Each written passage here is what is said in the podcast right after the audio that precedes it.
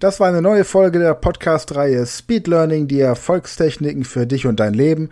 Und wenn du auch Teil der großen Speed Learning Community werden möchtest, dann gehe jetzt auf unsere Website speedlearning.school, registriere dich und werde Speed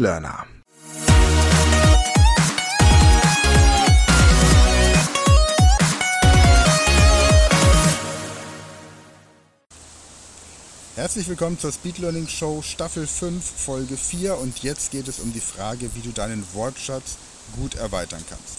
Und das ist relativ einfach. Du hast jetzt Dialoge gebildet, kleine, einfache Dialoge, die vielleicht nur 5 Minuten andauern. Viel länger muss es am Anfang gar nicht sein. Du kannst diese Dialoge in die Vergangenheitsform oder in die Zukunftsform packen, auch das ist möglich. Gerade bei der englischen Sprache gibt es ja dann einfache Möglichkeiten, um das zu tun, ohne dass man gleich alle Verben konjugieren muss. Und jetzt geht es darum, den Wortschatz zu erweitern. Wenn du dich mit dem Avatar-Training an der Speed Learning School beschäftigt hast, kennst du diese Technik schon. Ansonsten erkläre ich sie dir jetzt. Du nimmst einen Satz und erweiterst ihn, indem du oder veränderst ihn, indem du Synonyme für das Verb verwendest. Also zum Beispiel anstatt zu sagen, ich gehe ins Restaurant, kannst du sagen, ich laufe ins Restaurant, ich spaziere ins Restaurant, ich bewege mich ins Restaurant, ich hüpfe ins Restaurant oder ich schlendere ins Restaurant. Anstatt zu sagen, ich arbeite bei Speed Learning School, kann ich sagen, ich bin bei Speed Learning School beschäftigt oder ich ähm, bin Vertriebschef an der Speed Learning School oder aber auch mein Arbeitgeber ist die Speed Learning School. So hast du die verschiedenen Sätze inhaltlich im selben Kontext gelassen, aber von der, von der Form und von der Gestaltung verändert. Dann gehst du an die Adjektive. Das erste Adjektiv, das man normalerweise lernt, ist schön, gut oder toll. Und jetzt wird das Ganze nochmal ein bisschen erweitert. Du überlegst dir also, welche Wörter du alternativ als Adjektiv nehmen kannst, damit deine Sprache einfach blumiger klingt. Kleiner Tipp noch, alle Wörter, die kurz sind, werden in einer Sprache sehr oft verwendet. Die Natur besteht aus einsilbigen Wörtern. Baum, Blatt, Meer, Weg. Der Körper besteht aus einsilbigen Begriffen. Ohr, Kopf, Mund, Hand. Unser Haus besteht aus einsilbigen Begriffen. Haus, Zaun, Tür, ähm, Dach. Also einsilbige Wörter sind die ursprünglichsten, weil sie irgendwann mal aus den menschlichen Grundlauten heraus entstanden sind, als wir beschlossen haben, dass eine vernünftige Sprache uns deutlich von der Tierwelt abheben würde. Vielen ist es gelungen, manchen noch nicht. Einsilbige Wörter sind also Wörter, die oft verwendet werden. Haben wir längere Wörter wie Kindertagesstätte, werden sie zu Kita verkürzt. Wenn du jetzt also Wörter lernst, die länger sind, dann weißt du auf der einen Seite, dass es sich hierbei um Wörter handelt, die offensichtlich nicht so oft vorkommen. Gleichzeitig handelt es sich aber auch um Wörter, die auf ein höheres Bildungsniveau hindeuten. Das heißt, um gut kommunizieren zu können, verwende möglichst kurze Wörter. Die merkst du dir besser und gleichzeitig werden sie auch von allen verstanden. Um eleganter und professioneller kommunizieren zu können, kommunizieren statt sprechen, reden oder quaken, kommunizieren zu können, wirst du feststellen, dass die langen Wörter mehr Eindruck hinterlassen.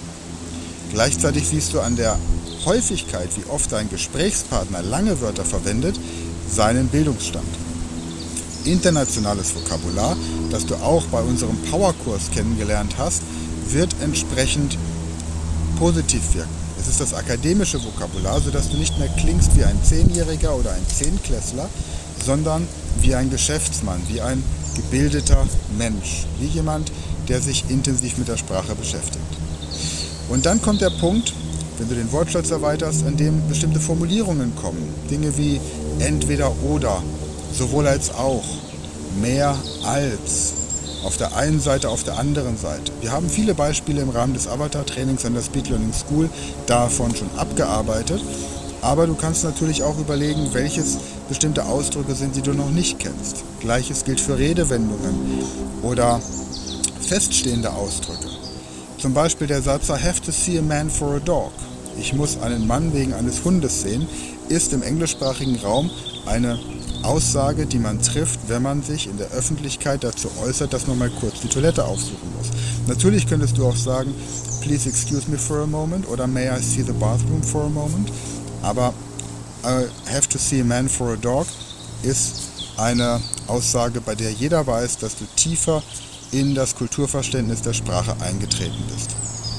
Sprichwörter, Redewendungen sind wie gesagt auch hilfreich und Formulierungen, die du im Alltag ebenso, das Wort ebenso zum Beispiel, dergleichen, trotzdem, unterdessen und so weiter verwenden würdest.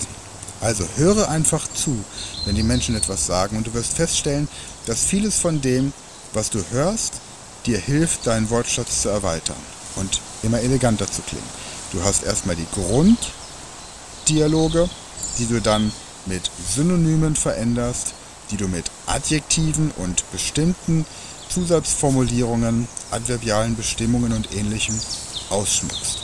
Und von dem Punkt aus gehst du dann in die korrekte Grammatik. Denn die korrekte Kenntnis von Grammatikregeln ist ein Zeichen von höherer Bildung. Warum lernt man in der Schule Grammatik wirklich in diesem Übermaße? Weil man möchte, dass die Schülerinnen und Schüler die höhere Bildung und die Kenntnis, Ausdrucksfähigkeit, die schöne Ausdrucksfähigkeit in der jeweiligen Sprache, die sie lernen, sich aneignen können. Hier ist ein aufrichtiges Interesse wichtig und stelle Fragen zur Grammatik. Denn dann ist dein Gehirn offen, wie ein Schwamm, um die Information aufzunehmen. Lies dir also kein Grammatikbuch durch, das vorne beginnt und hinten endet, sondern suche gezielt nach Fragen hinsichtlich dieser Grammatiksituation. Wenn du jetzt auf der Straße einen Muttersprachler fragst, sag mal, welche Zeitform verwendest du, wenn du über die Vergangenheit sprichst? Nimmst du das Past Tense oder das Present Perfect? Und warum ist das so? In welchen Situationen das Present Perfect, in welchen Situationen das Past Tense? Wann sagst du if und dann sag, wann sagst du when, dann kann es sein, dass derjenige dir das grammatikalisch nicht erklären kann, weil er es intuitiv macht. Also frage lieber, how would you say? Also wie würdest du es formulieren?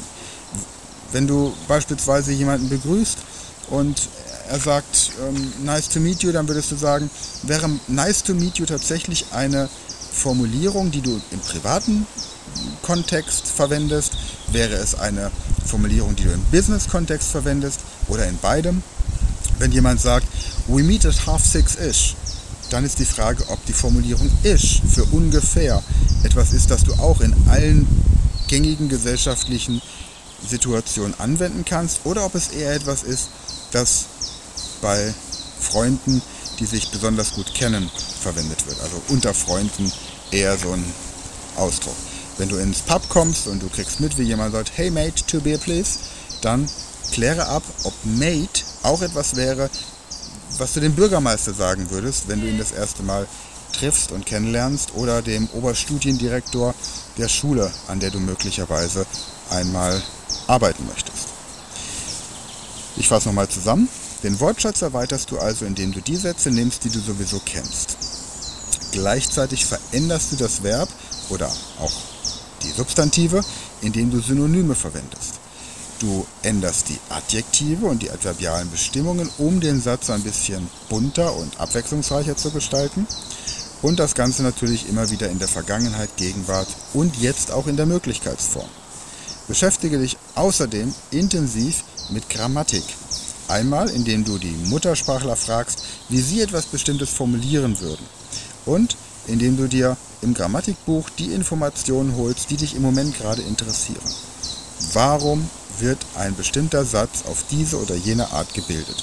Und dann ist es wichtig und deswegen ist es großartig, wenn du dich in dem Land aufhältst, in dem die Sprache gesprochen wird, Situationen zu provozieren, in denen du diesen Satz oder diese Bemerkung anwenden kannst. Das ist doch das Einfachste. Du gehst zum Beispiel in ein Café und dann steht da dein Laptop auf dem Tisch und dann sagst du zu dem Nachbarn, entschuldigen Sie, könnten Sie bitte kurz auf meinen Laptop aufpassen? I have to see a man for a dog. Oder du telefonierst mit jemandem, es wird eine Zeit vereinbart, du reservierst zum Beispiel einen Tisch im Restaurant und dann fragt derjenige um wie viel Uhr und dann sagst du 7 o'clock ish. Und so ist es deine Verantwortung zu kontrollieren, welche Formulierungen du trainieren möchtest.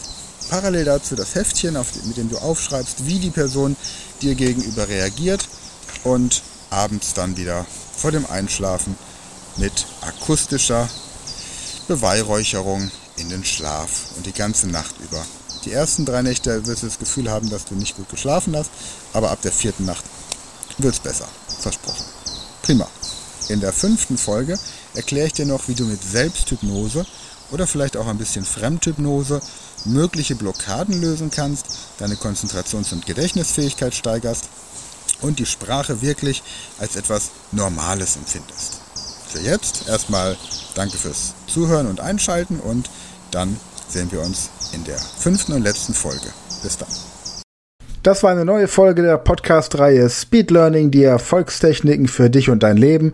Und wenn du auch Teil der großen Speed Learning Community werden möchtest, dann gehe jetzt auf unsere Website speedlearning.school, registriere dich und werde Speed Learner.